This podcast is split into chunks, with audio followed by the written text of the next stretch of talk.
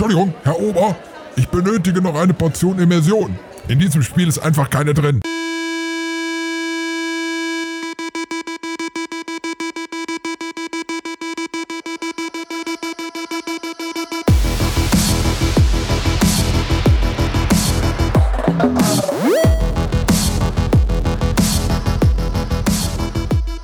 Hallo und herzlich willkommen zur ja, nächsten vierten Folge vom Levelmeister.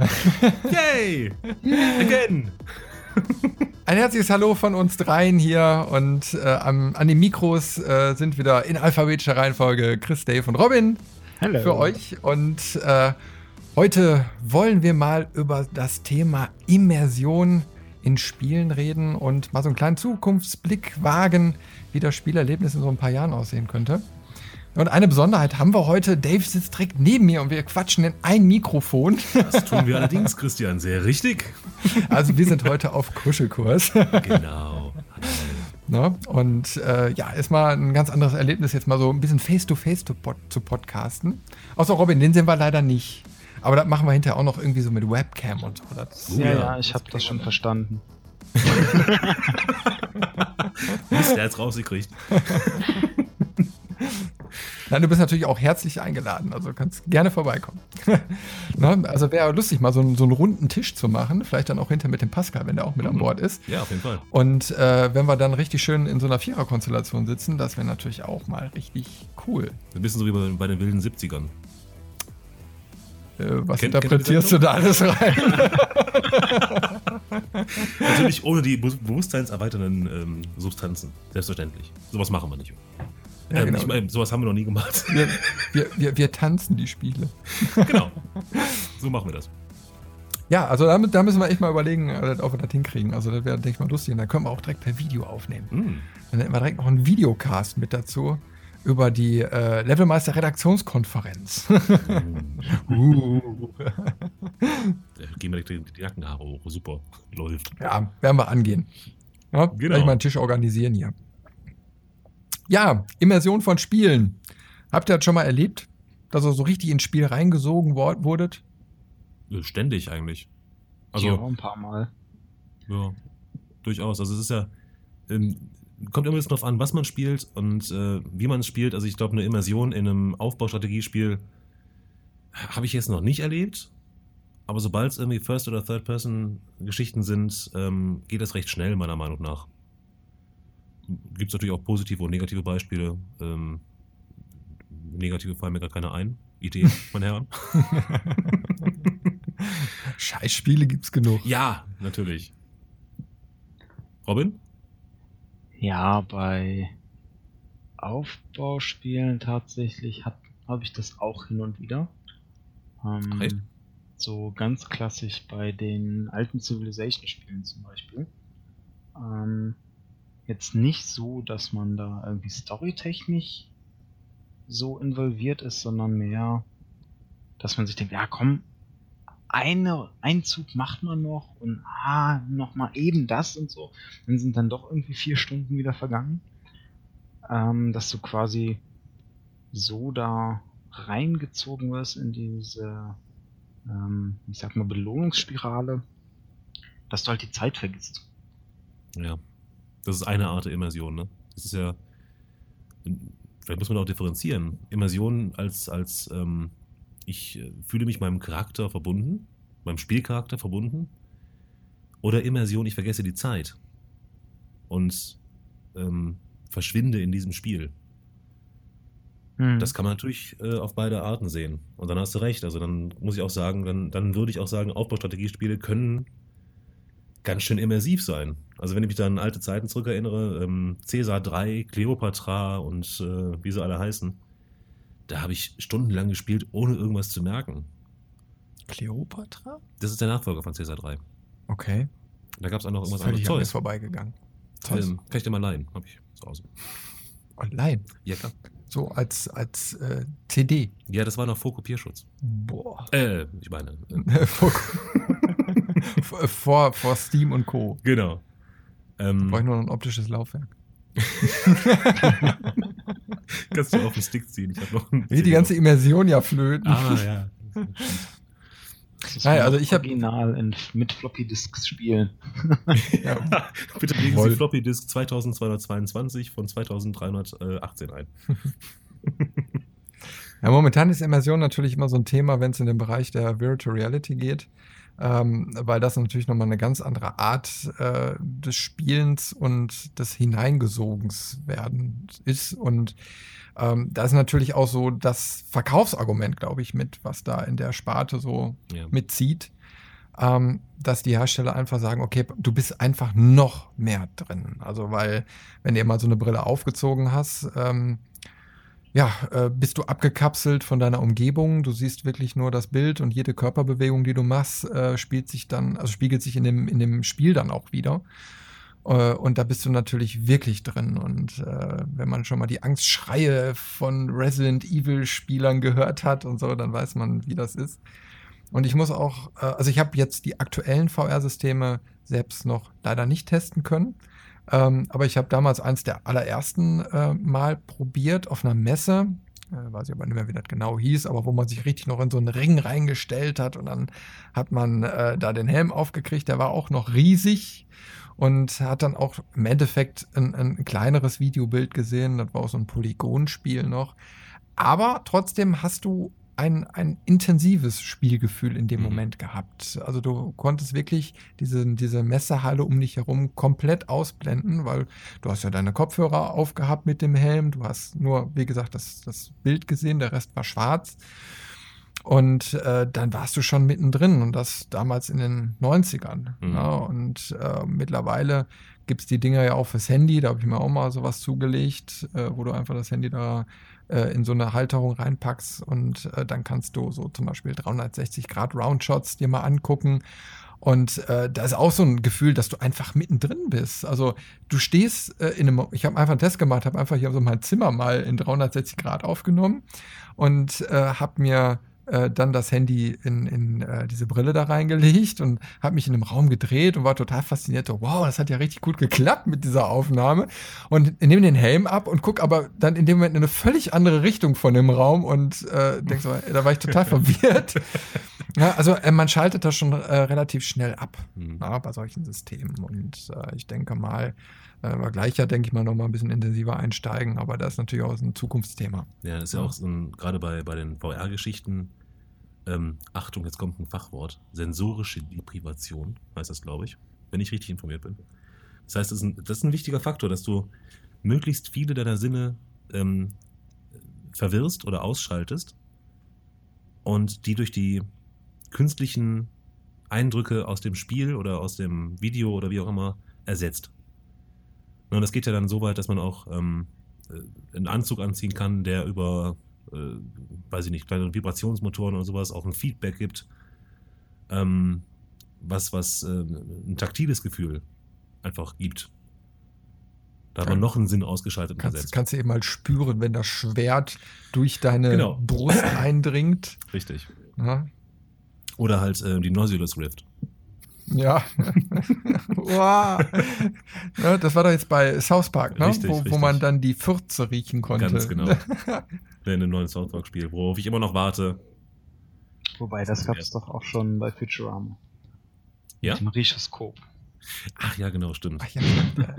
Aber die Noiseless Rift ist echt. Ja, also man sieht, da kommen so viele Komponenten mittlerweile zusammen, äh, die äh, ein intensiveres Spieleerlebnis geben sollen. Und äh, da kann man echt so gespannt sein, wie sich das dann auch so weiterentwickelt. Weil jetzt sind es ja nur so im Endeffekt Einzelkomponenten, Ja. die irgendwie zusammengewürfelt werden, äh, um, um dann auf den Markt geschmissen werden. Aber wenn da mal so ein richtiges Konzept hinterkommt, ähm, selbst wenn es vielleicht nicht für zu Hause ist, aber äh, so, so, so in, in so eine Art Spielhalle wieder, wie man es vielleicht kennt, aber dann hast du vielleicht hinter so eine Mhm. Holodeck-Geschichte, ähm, die du da wirklich so. Obwohl, da, da muss ich jetzt was zu sagen. Da habe ich, äh, habe ich euch das Video, habe ich das nicht auf Levelmeister sogar geteilt? Ähm, da gibt es irgendwie so ein Projekt, wo man äh, eine Virtual Reality ähm, Ausrüstung anlegt, also einen Helm und so weiter. Und dann bewegst du dich in einem Raum, der aber eins zu eins nachgebaut ist mit dem, was du siehst. Und dann hängen zum Beispiel auch Waffen an den Wänden. Die Waffen hängen wirklich da. Und du kannst dann im Spiel diese Waffen nehmen und hast dann das haptische Gefühl, du hast das optische äh, und du hast die Bewegung in dem Raum. Du siehst natürlich, wenn du dich auf ein Hindernis zubewegst. Also das quasi Holodeck äh, in, in Perfektion, in, Ja. in der heut, heutig möglichen. Also ne? zum, zum Beispiel, dass du dann so einen Balken gehst, ne, der dann auch wirklich da ist. Ähm, allerdings, wenn der im, im realen Raum liegt, der nur einfach nur auf dem Boden. Aber in einem Virtual, Rea- Virtual Reality Raum sieht man halt, dass man über einen Balken geht, der über einer Schlucht liegt. Und das Gehirn sagt natürlich, äh, scheiße, ich bin gerade irgendwie 5000 Meter hoch, ich muss aufpassen. Es kann aber eigentlich gar nichts passieren. Ja. Ne, das ist halt, ich habe das Video auch gesehen, jetzt wo du sagst, diese Mhm. hast du wirklich mal geteilt. Ähm, Finde ich genial, sowas. Na, aber auch gefährlich. Ich bin ja vorsichtig. Von wegen Herzinfarktrisiko steigt.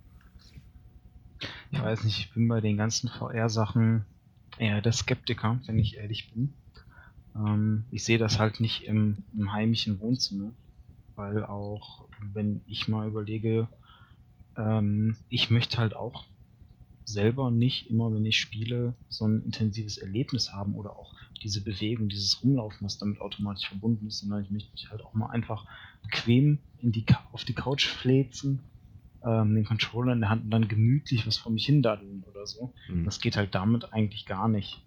Deswegen, Ja. ähm, ich glaube, da ist so ein bisschen, das ist, das wird so ein Randthema sein, ähm, was durchaus interessant ist, aber dann ähnlich wie quasi mit den, mit den 3D-Monitoren, die eine Zeit lang mal auf dem Markt waren, äh, dann auch wieder verschwunden sind, äh, glaube ich nicht, dass das irgendwie das normale Spielen an sich ablösen wird. Nee, das normale auf keinen Fall, aber es wird eine Erweiterung sein. Ähm, ich glaube auch, dass es Daddeln mit dem Controller auf der Couch ähm, niemals aussterben wird. Ähm, aber ich glaube, dass VR schon einen berechtigten Platz hat. Eben weil es so immersiv ist. Ne, es ist für manche Leute, die wollen halt tief in das Spiel eintauchen. Die wollen sich fühlen, als könnten sie fliegen. Oder die wollen sich fühlen, als würden sie gerade mit dem Schwert dem Goblin den, den Kopf abschlagen. Keine Ahnung. Ähm, wobei das schon ein bisschen pervers wäre, wenn man das unbedingt. Naja. Ähm, aber ich, glaub, glaube, die das ist schon. Auch. Ja, das sind, glaube ich, die ersten, die da Geld reingepumpt haben. Ne? Ja. Ich wollte es gerade nicht sagen, aber du hast recht. Aber ja. die haben einfachen Weg gewählt. Das funktioniert dann auch mit diesen einfachen Handybrillen. ne? Da braucht man nicht äh, Oculus und Co. Ja. Aber äh, ihr habt schon recht. Also, äh, ich, ich sehe das auch äh, differenziert und, und glaube auch nicht, dass, dass dieses, diese Art des Spielens in Zukunft äh, den Rest ablösen wird, weil Hm. man möchte ja auch einfach mal einfach konsumieren. Also abends nach Hause kommen, nach der Arbeit, möchte ein Spiel anschmeißen und äh, dann auch sich nicht komplett abkapseln, Hm. äh, sondern einfach spielen. Und, und äh, ja, wenn man eben halt auf Pause drückt, drückt man auf Pause und holt sich ein paar Kekse oder was weiß ich, ein bisschen Popcorn. Ne? Ähm, das, das kannst du ja auch gar nicht, wenn du in so eine VR oder vielleicht sogar äh, AR-Geschichte eintauchst. Ne? Da kommen, können wir ja gleich auch noch mal ein bisschen drüber quatschen. Da gibt es ja auch ein paar neue Sachen. Und ähm, also insofern glaube ich auch, es ist ein erweitertes Angebot, ob es richtig zu Hause ankommt. Also bei den Systemen, die ich bis jetzt gesehen habe von, von Oculus und, und ähm, was ist das andere HTC, ne? Ja. Ähm, die haben mich da noch nicht überzeugt, weil du brauchst Platz. Ähm, den haben viele auch nicht. Also nicht jedes Wohnzimmer ist so riesig groß oder du müsstest alles umstellen, äh, dass du dich da irgendwie mal im Radius von anderthalb Metern mal bewegen kannst. Und ich will nicht wissen, welche Vasen da noch alle kaputt gehen hinterher. Äh, aber ich sehe das schon so, ähm, wie ich schon sagte, wenn man hinterher so Anbieter hat, die sagen, so wie, wie Paintball oder so, du gehst irgendwo hin in so eine Halle und kannst dann vielleicht mal so ein reelles ähm, VR-Erlebnis durchspielen oder dann ähm, in so einem Maßstab, also wie in einer Spielhalle oder so, dass du dann vielleicht auch mehrere Pots hast, wo dann vier, sechs Spieler oder so sich platzieren können äh, und dann äh, du diese Spiele spielen kannst. Okay, wenn du genügend Geld und Platz zu Hause hast, hast du die Möglichkeit, dir die Sachen auch privat zu kaufen. Ist ja kein Ding, kommst da eben halt dran. Aber so für, für den Normal-User, denke ich mal, wird das so eine Art Highlight-Geschichte werden. Ja. Ähm, kennt ihr eigentlich diese, diese Erweiterung, dass man auch laufen kann? Ja. richtig? Also diesen, diesen Diese, diese Halbkugel. Genau, mit den Ja, ja. Spezialschuhen und so. Hm. Das finde ich auch ganz spannend, weil dadurch hast du natürlich auch einen begrenzten Raum, den du für sowas ver verwendest. Und erweiterst dadurch den virtuellen Raum.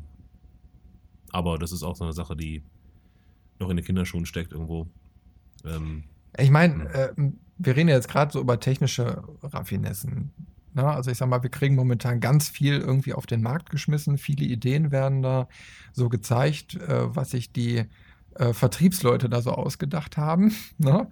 Ähm, da wird ja nochmal ganz viel Marketing gemacht. Aber auf der anderen Seite muss man natürlich auch gucken, dass irgendwie die Spiele auch dementsprechend sind, weil nicht jedes Spiel auch für, für solche Anwendungen geeignet ist. Ne? Und ähm, jetzt stell dir mal vor, so ein äh, Mass Effect Andromeda, so halbherzig programmiert, äh, äh, das funktioniert nicht. Da muss ja schon irgendwie alles richtig gut durchdacht sein und ein richtig hochqualitatives Endprodukt sein, bevor sowas auch Spaß macht. mh.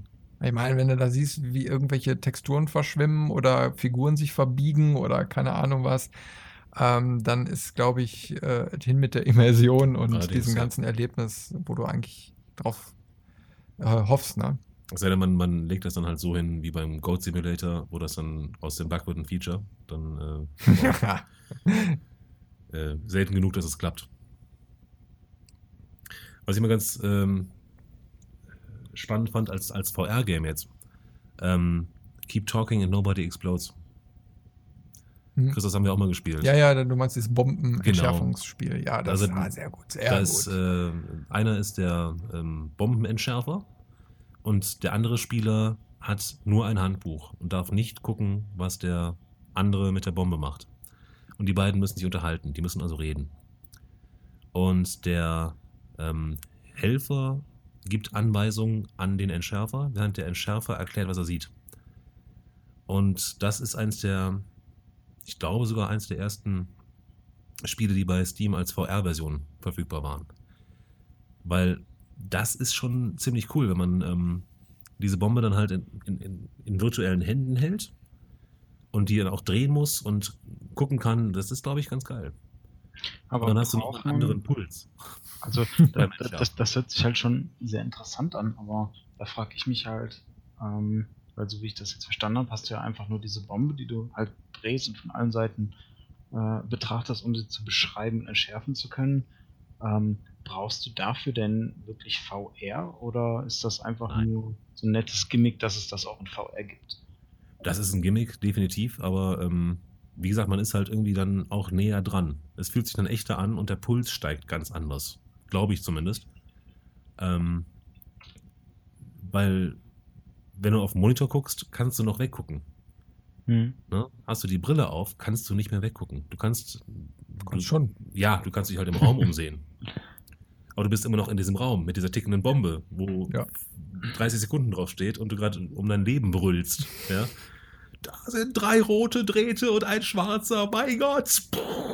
Also, das ist ein ganz, andere, ein ganz anderes Feeling dahinter, wenn du es in VR spielst, als wenn du es auf dem Monitor spielst. Gehe ich zumindest mal von aus. Oder? Hm. Hm. Also ich glaube, bei so Ja, einer ich- äh, einfachen Bombe wo könnte ich es mir eher weniger vorstellen, aber es gibt ja durchaus VR-Titel. Ähm, einer, der relativ groß und auch ziemlich gut sein soll, ist ja dieses ähm, Eagle Flight, wo du einfach als Adler durch die Hm. Gegend fliegst. Ähm, und das soll wirklich ziemlich gut sein, auch in dem Punkt, ähm, dass es dann nur sehr wenige bis kaum Leute gibt, die da Motion Sickness kriegen. Weil das ist ja auch das Problem, wenn man ähm, ein Spiel nur so halbherzig in VR programmiert, dass die Leute, die es spielen, eine Motion Sickness kriegen, sprich, denen wird schlecht dabei. Und, Ja, ähm, da bin ich der absolute Kandidat für. Boah, innerhalb von Bruchteilen von Sekunden wird mir sowas von schlecht. Also, äh, äh, Dave, du kannst dich noch erinnern, äh, wir waren ja mal gemeinsam auf einer Messe und dann kam doch mal so eine Firma auf uns zu und hat uns da so Anwendungen auf, äh, also halt so eine, diese Handy-VR Ah, ja. mal vorgeführt. Ja. Und da war dann irgendwie so eine Achterbahn und irgendwie auch noch so eine Achterbahn auf dem Mars und Mhm. keine Ahnung, also wo man sich da gedreht und gewendet hat. Und ich weiß nicht, nach 10 Sekunden war mir so schlecht. Also es war irgendwie cool, also war jetzt grafisch nicht der absolute Leckerbissen, äh, aber lief eben halt auf so einem Handy, auf dem Hm. Standard, also auf dem Smartphone. Und ähm, aber mir wurde so schlecht. Mir wurde so schlecht, weil irgendwie diese Bahn auf einmal sich anfing zu drehen, so auf über Kopf. Und Hm. ich guckte ja noch geradeaus und ich habe irgendwie gemerkt, dass mein Gehirn gerade irgendwie Sich sich, verbirgt, äh, verbiegt und äh, boah, nee, ging gar nicht. Ne? Und aber ich bin auch so ein Kandidat. Ich habe ich hab Probleme. Äh, ich werde auch super schnell seekrank. Mhm. Ich liebe Seefahren, also irgendwie auf dem Bötchen da umherschippern. Ich liebe es oder mit dem Segelboot, geil. Aber mir wird immer schlecht. Ja, das ist aber auch, weil das, das liegt ja schlicht und ergreifend daran, weil das Gehirn von den Augen andere Signale kriegt als aus dem Innenohr, wo das Gleichgewichtszentrum sitzt. Das Auge sagt, scheiße, du sitzt gerade auf der Achterbahn. Das Innenohr sagt, nö, ähm, hier ist alles cool. Ja. Ja. das ist das Ergebnis davon. Das ist Ja. beim, beim Schifffahren genauso. Wenn man dann, also wer seekrank wird, immer auf den Horizont gucken und sich daran orientieren. Ja, hilft aber auch nicht lange. Irgendwann spuckse. Ja, gut, ja. Also wenn man das Ja. schon mal so im Mund hatte, dann ist sowieso vorbei, aber Nee, aber ich, das sind natürlich auch so, so Sachen, wo ich sage, boah, das ist total schade. hm, Ne, äh, die Sachen interessieren mich, da habe ich Spaß dran und äh, ja, und dann hast du so körperliche Probleme, die da eben halt mitspielen. Ne? das ist, glaube ich, Gewohnheit. Ja, nee, also ich weiß nicht, ob du dich daran gewöhnen kannst. Du musst deinem Hirn ja nur beibringen, dass es halt. Ja, bring meinem Gehirn mal was bei. Ja, gut, ich habe nichts gesagt. also, was mich mal interessieren würde, ähm, äh, wie sich das verhält, wenn du diese, diese Augmented Reality Systeme nutzt. Hm, ja. Also da siehst du ja noch deine Umgebung, nimmst die wahr und in dieser Umgebung werden ja dann Inhalte virtuell eingeblendet. Mhm. Ne? HoloLens ist ja so, so, so ein Thema. Ne? Und äh, ob da der, der Kopf genauso verrückt spielt oder ob du das dann ganz anders verarbeiten kannst. Ich glaube, das es ja ganz anders wahr. Erstens, weil du ja schon sehen kannst. Also du siehst ja das, das, das, das animierte Objekt auf einem echten Objekt. Und ich glaube, das Gehirn kann das noch unterscheiden, was jetzt was ist. Und ähm, da, solange die Grafik jetzt nicht, sagen wir mal, mega super äh, fotorealistisch wird, ähm, wird man auch niemals Probleme mit haben. Denke ich, Ich glaub- mal. Ich glaube, du hast da schon allein keine Probleme, weil ähm, Augmented Reality heißt ja, du, du, siehst das, was du sonst auch siehst, nur dass da drauf was projiziert wird. Sprich, ähm, du hast diese Gleichgewichtsprobleme gar nicht oder du hast gar nicht die, die Möglichkeit, ähm, wie du schon sagtest, so jetzt äh, zu denken dass, oder zu darzustellen, dass du in einer Achterbahn bist, weil der Raum bleibt ja gleich, in dem du bist. Das äh, Ja. veränderst du ja mit der Augmented Reality so nicht. Also nicht, nicht so massiv, dass es dann plötzlich eine Achterbahn wird. Äh, Wäre aber cool. ich glaube, dann wird es auch eher wieder in die äh, VR gehen. Ja, so, so seamless. Ich meine, es gibt ja auch schon Kontaktlinsen, die das können. Ne, also es gibt ja, ich, ich weiß nicht, wer es entwickelt hat, irgendwie äh, Sony oder Ach, ja, ja, jetzt weiß ich, was du meinst. Ja, ja. Hm. Ja, aber die sind so- noch im, im, im, in einem Ja. äh, Entwicklungsstadium. Gut, ne? das, die sind aber noch, zwar noch im Entwicklungsstadium, aber die sind schon ziemlich weit. Und ähm, da wird das ja nochmal interessant. Ne, Also, dann hast du wirklich eine, eine Lin- Linse drin ähm, und sparst dir diesen, diesen ähm, Balken vorm Gesicht, mit dem du aussiehst wie ein Cyborg. Ähm, das ist eine ganz interessante Sache. Aber bevor ich jetzt hier irgendwas erzähle, wovon ich nicht weiß, ob es stimmt, ähm, im nächsten Podcast mache ich mich mal schlau. Für das Ding. Und ähm, ja, also dann wird Augmented Reality wieder ganz viel interessanter. Das ist aber, glaube ich, eher was Praktisches. Das ist, glaube ich, nichts, wo man spielen würde mit. Ähm, ich Nee, sehe ich auch glaub- Augmented Reality eindeutig in, in Anwendungen wie Routenfindung, in Anwendungen wie Übersetzung von Schildern. Ähm, da Auch- sehe ich auch das so. eher. Auch so Architekten und äh, Ingenieure können das richtig Genau. gut be benutzen super und gebrauchen. Das ist ja auch, dass ähm, Microsoft da ganz stark in diese beruflichen Schienen wirkt und gar nicht in den privaten Bereich. Ja. Das ist wohl wahr. Ne, aber ich meine, mal abgesehen von der von der technischen Immersion, sag ich mal, ähm, was ist denn so bei euch die ähm, das, das Wichtige, was, was ein, ein, ein Spiel wirklich immersiv macht?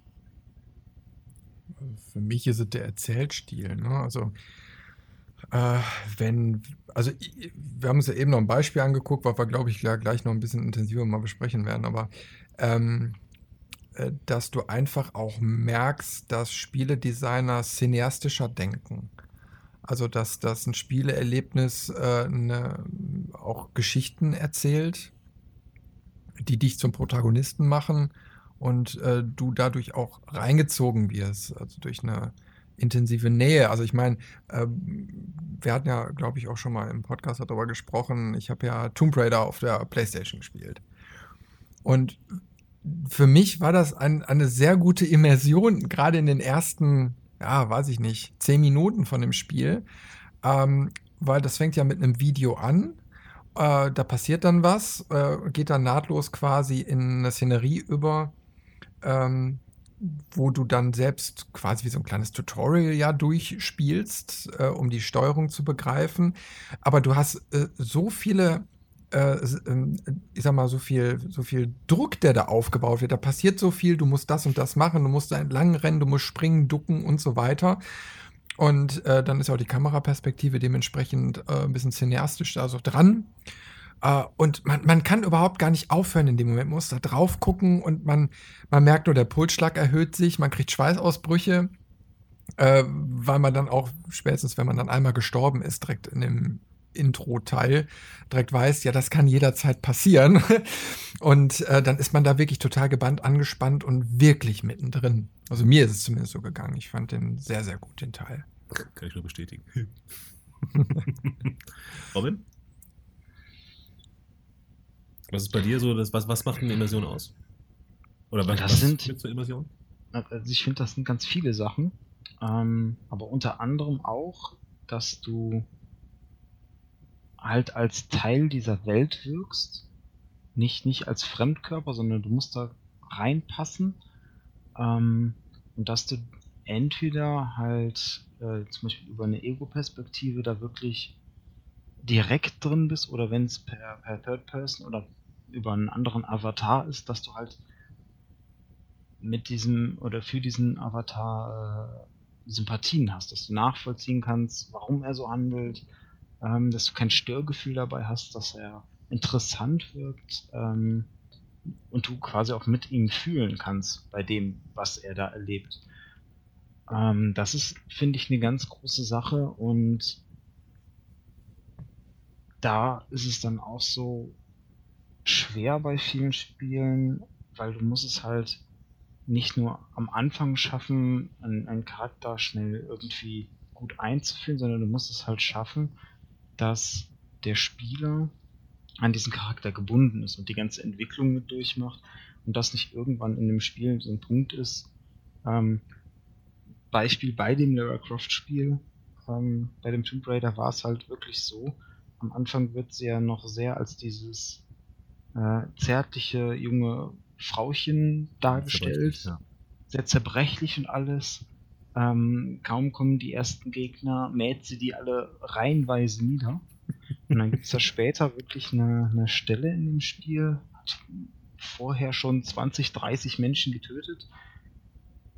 Und in einer, in einer äh, Cutscene ringt sie dann mit sich so, so ein Reh umzubringen, um halt an Nahrung zu kommen. Ähm, das ist dann wieder was, da ist die Immersion für mich gebrochen.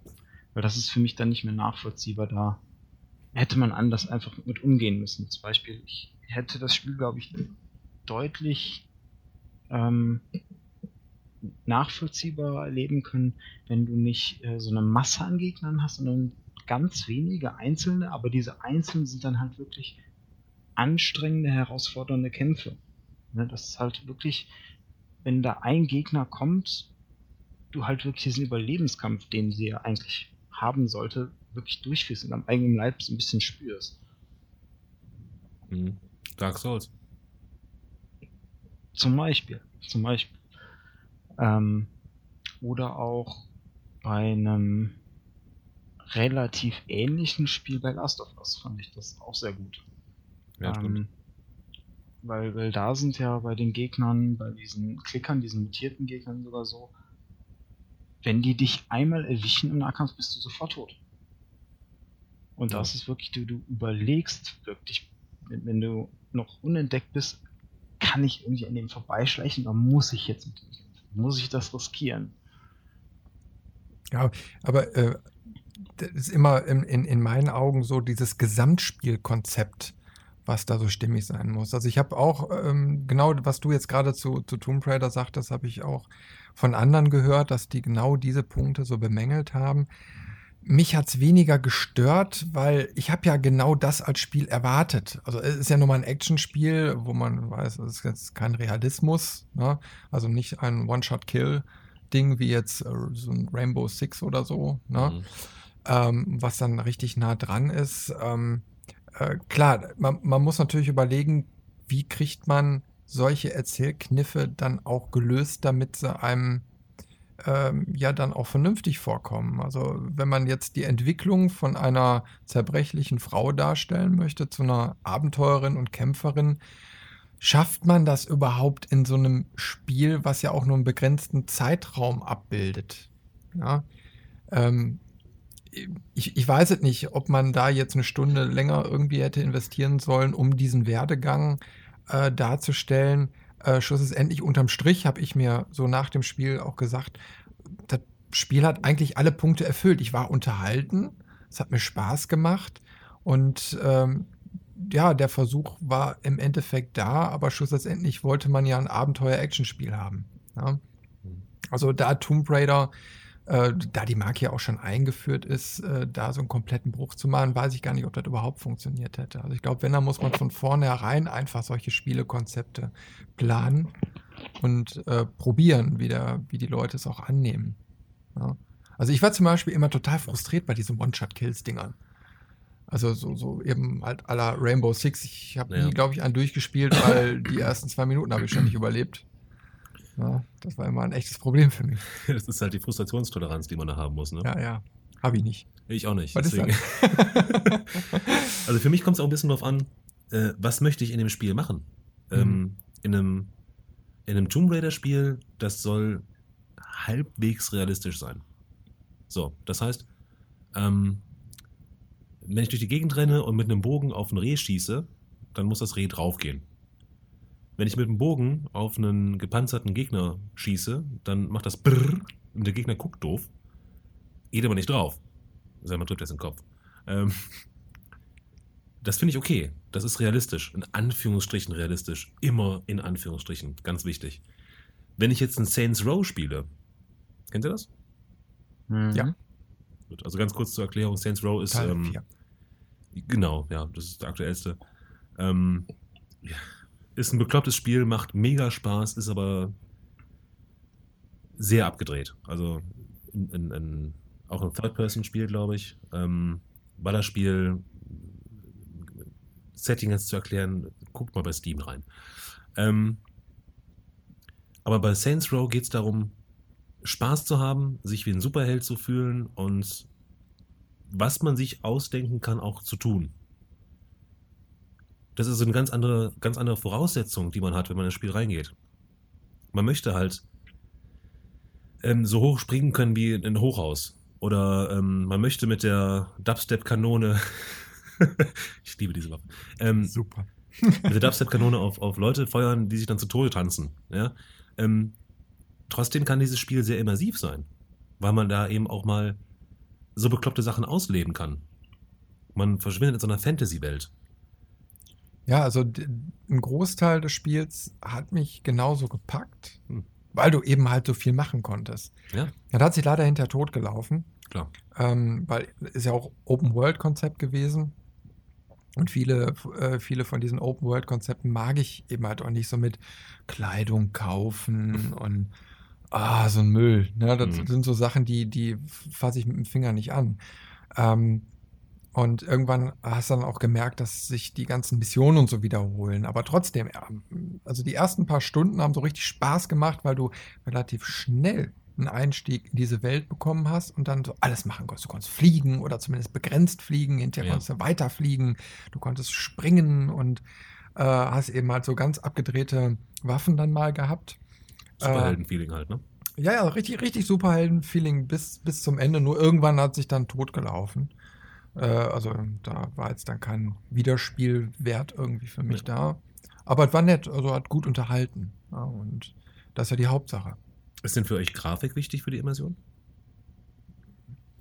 Ja, sagen wir mal so, je, je besser die Grafik, desto mehr hast du schon so ein Realismusgefühl, ne? Also gleich kommt ja nochmal so ein Beispiel, wo, ich, wo mir innerlich gerade auch ein bisschen die Kinnlade runtergefallen ist, was heutzutage mittlerweile mit den Engines alles möglich ist. Ähm, ist schon echt irre, ne? Also, mhm. also aber ist es nicht zwingend. Für mich ist es, ist Grafik, gute Grafik hilfreich, aber es kommt mir eigentlich mehr auf die Interaktion an. Ähm, ich habe dann ein ganz altes äh, Beispiel, und zwar das Wing Commander Privateer. Oh ja. Ähm, uralt, sehr pixelige Grafik, äh, wie es halt damals üblich war, aber eines der, der wenigen Weltraum-Simulationsspiele, ähm, die es bis heute geschafft haben, eine Immersion aufzubauen, weil du einfach meistens hast du ja, wenn du in deinem Raumschiff sitzt und rumfliegst, ähm, dass das Cockpit bei dir immer gleich aussieht. Egal wie mhm. viel Schaden du genommen hast, egal was für einen Zustand dein Schiff gerade hat oder egal was passiert ist, sieht eigentlich immer gleich aus. Dieses Spiel hat es damals schon ähm, geschafft, das zu ändern.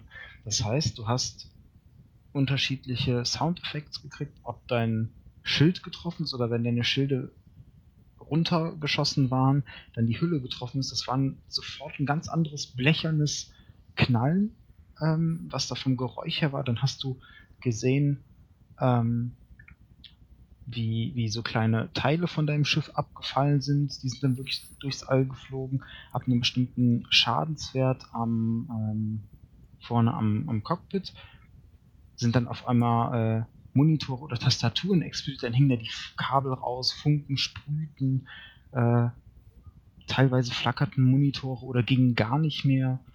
Das ist wirklich ein, ein Schadensgefühl oder halt ein Gefühl für dieses Raumschiff. Das hast du in fast keinem anderen Weltraumspiel danach mehr gehabt. Das Einzige, was es mittlerweile auch nochmal aufgegriffen hat, ist halt Elite Dangerous, ähm, die es dann so gelöst haben, dass du halt Risse in, deinem, äh, in deinen Scheiben haben konntest und dann auch Sauerstoff verloren hast. Und dann zusehen musstest, dass du schnell nach Raumstation kommst, bevor dir der Sauerstoff ausgeht. Und das sind halt so kleine grafische Effekte, sag ich mal, ähm, die aber unheimlich viel Atmosphäre bieten. Okay. Ja, ja, ja. Also, äh, also ich habe Privateer übrigens auch geliebt. Äh, ich habe es aber nie geschafft durchzuspielen, muss ich zu meiner Schande gestehen. Äh, kurz vor Schluss habe ich irgendwie, da wurden die Gegner ja so bockenschwer. Mhm. Das habe ich nicht mehr gepackt. Da habe ich irgendwann die Segel gestrichen. Bereue ich bis heute. Mhm. Also da muss man, da, da, muss man, muss ich ganz kurz noch einfügen, sich wirklich überlegen, das Spiel ist von 1993 und was die da damals echt geschafft haben, diesen, nur mit diesen Effekten, das ist echt unglaublich. Da fliegt eine Schraube, brauche ich die nicht? Ja klar, und dann tritt einem schon die Schweißperlchen auf die Stirn.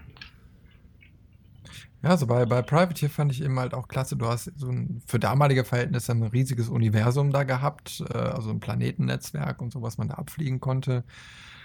Äh, ich glaube, konntest Handel treiben und äh, dann gab es dann auch immer diese Zwischensequenz, also wenn heißt zwischen, also so, so, so, so Bilder, wo du dann dein Raumschiff gesehen hast, wenn du irgendwo auf dem Planeten gelandet bist. Dann gab es, glaube ich, eine spezielle Musik noch dazu und mhm. Ähm, dann wurde ja auch die Geschichte dann so weitererzählt, wenn du dem Handlungsstrang weiter gefolgt bist. Und das hat mich damals echt gepackt. Also die anderen Wing Commander Teile habe ich äh, nicht gespielt, ich glaube nur angespielt mal, aber ähm, da war nichts. Aber Privateer war so ein Ding, das habe ich richtig intensiv äh, gezockt und das hat mich schon mitgenommen für damalige Verhältnisse. Das war schon, das war schon was. Mhm. Die haben es ja auch damals äh, wirklich auf die Spitze getrieben, wenn du sagst, ähm, wenn du gelandet bist auf einem, auf einem Planeten oder auf einer Raumstation und du hast dann dein, dein Schiff umgerüstet, also andere Waffen drauf gebaut. Du hast im Hintergrund diese Grafik gehabt, wo du dein Schiff halt in groß dann siehst, wie es irgendwie in einem Hangar steht oder so, und du hast die Veränderung gesehen. Du hast wirklich gesehen, mhm. ah, guck mal, da hängt jetzt ein anderer Raketenwerfer dran, da hängen andere Laserwaffen dran, da hängt jetzt ein anderer Radar dran. Diese ganzen Kleinigkeiten haben sie halt wirklich umgesetzt. Und was ich halt auch erstaunlich fand und was sehr atmosphärisch war, wirklich, ähm, war, dass du Energiemanagement betreiben musstest. Hm. Das heißt, ähm, lässt du die Schilde jetzt auf voller Kraft, nimmst du da Energie weg, um deine Waffen zu ähm, speisen mit der Energie, musst du kurz eine, eine Feuerpause einrichten, damit deine Energie wieder aufgeladen wird. Schaltest du, wenn du verschiedene Waffen, zum Beispiel hast, äh, wenn du vier Waffenslots hattest, ähm, zwei leichte Laser und zwei schwere äh, Plasmakanonen oder so dran gehabt, dann konntest du die auch nur zwei die schwachen Laser anschalten oder alle vier oder halt nur die zwei schweren und das musst du halt managen. Also du kannst alles separat an- und ausmachen, steuern ähm, und das war halt auch wichtig für die, für die Energieversorgung des, des Schiffs. Oh, wir haben schon einiges geboten damals. Umfangreich. Ja. Heutzutage ja, ist da ja eigentlich nicht so viel. Ne? Da geht es um Ballern. Da geht es um Ballern. ja, und Gra- Grafikgewitter natürlich. Ne? Okay, wenn, wenn du jetzt da wieder von Immersion sprichst, hast du natürlich einen anderen Level, weil wenn ich mir jetzt vorstelle, so ein, ähm, ähm, wie heißt es hier, ähm, Star Wars Battlefield, ähm, da gibt es irgendwie so eine Erweiterung oder soll es irgendwie geben für die X-Wings äh, im VR und ähm, dann, wie heißt das denn nochmal? Also, da gibt es auch so ein anderes äh, Weltraum-Dogfight-Spiel. Naja, äh, dann mit VR, du sitzt im Cockpit, kannst dich umgucken. Äh, du kannst nach links, nach rechts, nach hinten gucken, nach oben, na, und bewegst dich dann eben halt noch dreidimensional dann im Raum Das und machst dann. Dogfight. Äh, das ist natürlich, also wenn du da noch zerspringende Displays oder so, okay, ich denke mal, die haben sie vielleicht auch noch drin. Na, äh, aber wenn du dann noch Energiemanagement machen musst, dann, dann denke ich mal, bist du völlig überfordert. Ja. Na? Obwohl, wäre wär ja mal interessant. Ich meine, so ein Kampfpilot, der muss es ja auch können. Der hat aber ein bisschen mehr Training. Ja, ja, aber ich meine, das kann ja auch ein Anreiz sein. Ähm, das sind ja nun mal reelle Jobs. Ich meine, die müssen lernen, so eine MIG oder was zu fliegen oder eine F äh, schlag mich tot. Ähm, und die haben die ganzen Knöpfe, wo die im Flug dran rumregeln müssen, um gegebenenfalls irgendwelche Einstellungen und so vorzunehmen. Und ne? ähm, also da äh, steckt Potenzial. Also ich meine, wenn du jetzt, also jetzt noch mal im VR-Gedanken ein bisschen aufspielst und du dann die Interaktionsmöglichkeit mit irgendwelchen Joysticks da so hast, dass du Konsolenelemente bedienen könntest, stell dir das mal vor. Damals musstest du dann auf der Tastatur rumhacken, irgendwelche Buchstabenkombinationen gucken. So gehst du einfach nur mit deinem Finger hin und sagst, okay, jetzt kann ich da einen Schaltkreis Ja. überbrücken oder äh, da einen Alternativmonitor, einen Backup-Monitor oder sowas einschalten, weil der Hauptmonitor in den Arsch gegangen ist. Äh, Ja, da muss die Präzision, Präzision natürlich noch ein bisschen erhöhen, ne? Um sowas zu ja, ja, aber ich meine, das ist jetzt wieder eben das Spielekonzept. Ja, ja. Na, du hast, du hättest theoretisch die Möglichkeit, ähm, da Immersion zu steigern, wenn du solche Möglichkeiten bietest. Du kannst ja auch sagen, einfacher Level brauchst dich nicht um kümmern, Expert oder Pilot Level, ähm, der kann halt eben halt solche Zusatzfunktionen Maverick. nutzen. Ne? Ja, vor allen Dingen bei solchen Dogfight-Geschichten hast du ja nun mal den, den, den Vorteil, du sitzt ja. Also du musst dich ja nicht dreidimensional im Raum bewegen, sondern du sitzt ja und brauchst quasi nur deinen Kopf bewegen. Ja, ja ich stelle mir Ich gerade habe ganz böse Bilder im Kopf von wegen, äh, was ist denn da unten? Pock, ah! vom Schreibtisch getroffen. ähm, ja, ich habe immer so im Kopf, weißt du, ich habe ich hab doch äh, äh, irgendwo hier habe ich noch eine Kamiere stehen, also so eine, so eine Fernsehliege. Hm. Und die ist eigentlich schon fast wie so ein Pilotensitz in so einem Dogfight-Ding. Also ich meine, das wäre doch total genial, wenn du dich da drauflegst, den Helm auf und Mhm. hast quasi die richtige Sitzposition wie in einem Raumschiff. Und da ist auch keine Tischkante in der Nähe. Ich meine, das wird mit Sicherheit ziemlich dämlich aussehen von außen dann. Das ist mir egal. Aber könnte tatsächlich äh, eine Idee sein. Also, liebe Entwickler, die zuhören, äh, wir wollen eine Beteiligung, ne? Oder der Chris will eine Beteiligung und wir kriegen dann vielleicht einen. Ich will es einfach mal ausprobieren. das wird mir schon Okay, reichen. auch nicht schlecht. Was dann natürlich auch immer wichtig ist, ist halt der richtige Sound. Und, Ja. Ähm, da, da haben wir ja äh, verschiedene Beispiele. Ich würde da gerne mal Battlefield einbringen. Weil Battlefield vom Sounddesign her, die sind klasse. Also diese, diese Waffen, Panzer, Explosionen, das hört sich alles so realistisch an und das ist ja auch wirklich ähm, von echten Waffen teilweise aufgenommen, nochmal einen Ticken bearbeitet. Und diese Atmosphäre, die du dadurch schaffst, selbst in, im Multiplayer-Teil, ähm, da heißt es ja immer diese, diese besonderen Battlefield-Moments, wenn einfach alles übereinander kracht und man hat es doch irgendwie überlebt und es sah super witzig aus.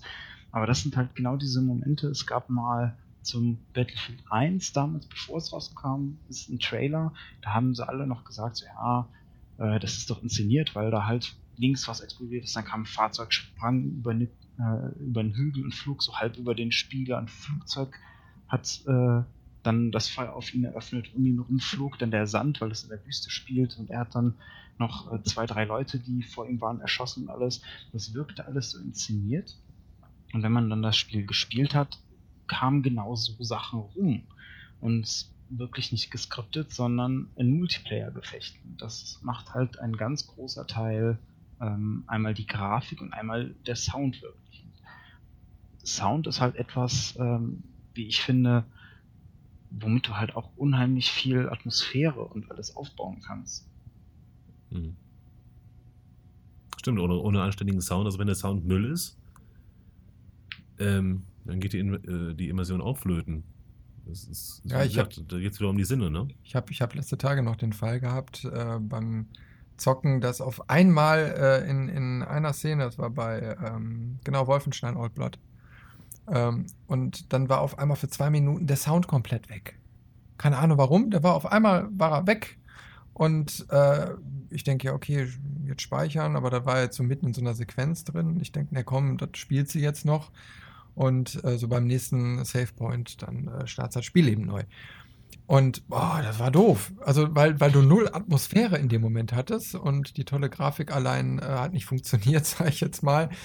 Ähm, ja, und dann auf einmal nach zwei Minuten war auf einmal Bops, der Sound wieder da. Also ein kleiner Bug irgendwie. Ähm, aber da habe ich dann doch schon ziemlich intensiv dann gemerkt. Also ohne, ohne Sound es einfach nicht. Also wenn da geschludert wurde, dann äh, kann das das Spielgefühl einfach erheblich beeinträchtigen. Also gerade Atmosphäre, also wirklich so Umgebungsgeräusche, die dann irgendwie sind, so Kleinigkeiten, wo. Musik.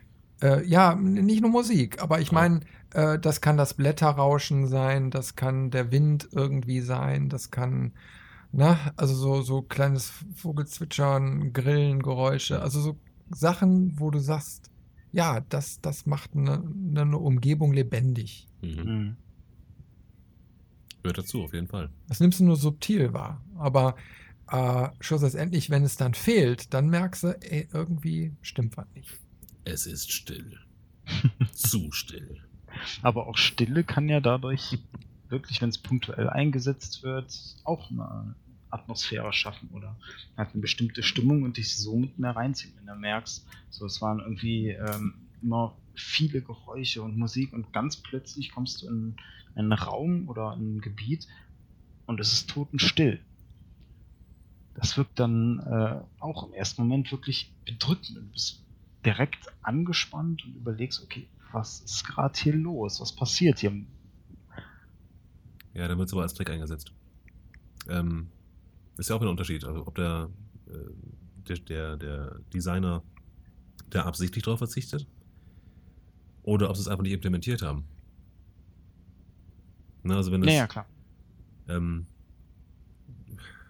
ja, ist ja, ist ja ein Unterschied. Ne? Also wenn du jetzt über eine Wiese läufst in, in Witcher 3 und hörst die Grillen zirpen und im Hintergrund eine Amsel singen, dann ähm, mag das auf den ersten Blick gar nicht auffallen. Aber wenn das fehlen würde, hast du ja gerade schon gesagt, Chris, mhm. dann merkst du das sofort. Und dann kannst du nur entweder sagen, okay, was passiert hier gleich? Was du gerade gesagt hast, Robin.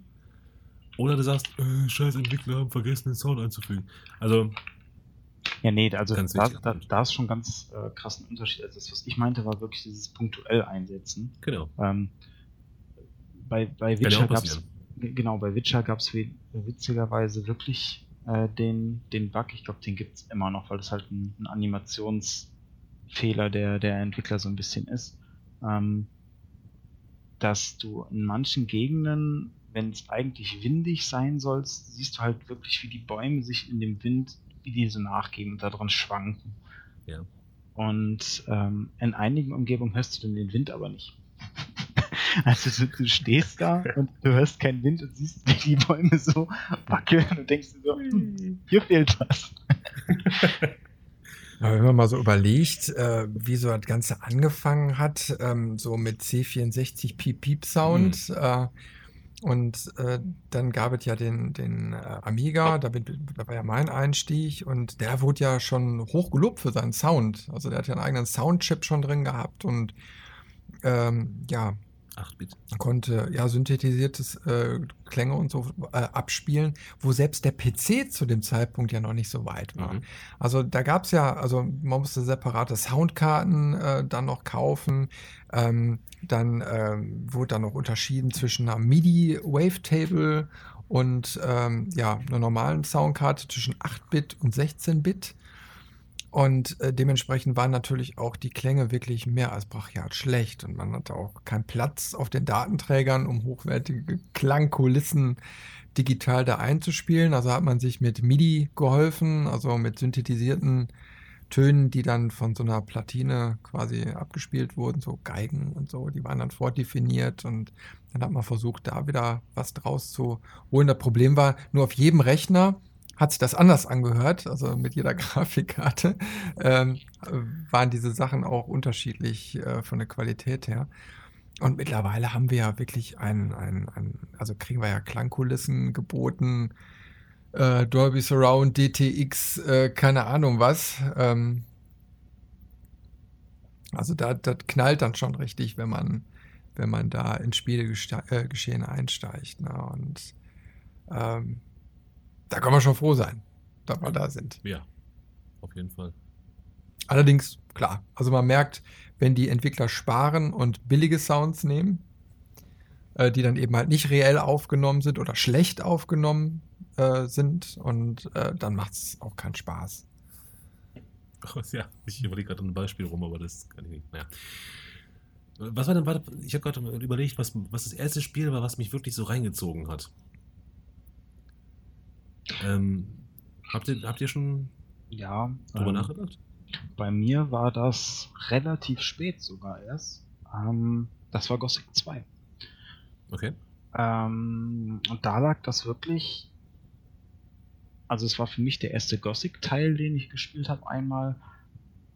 Und diese, diese Welt, diese Insel, ähm, in der, auf der das spielt, die ist von Anfang an fast komplett frei begehbar.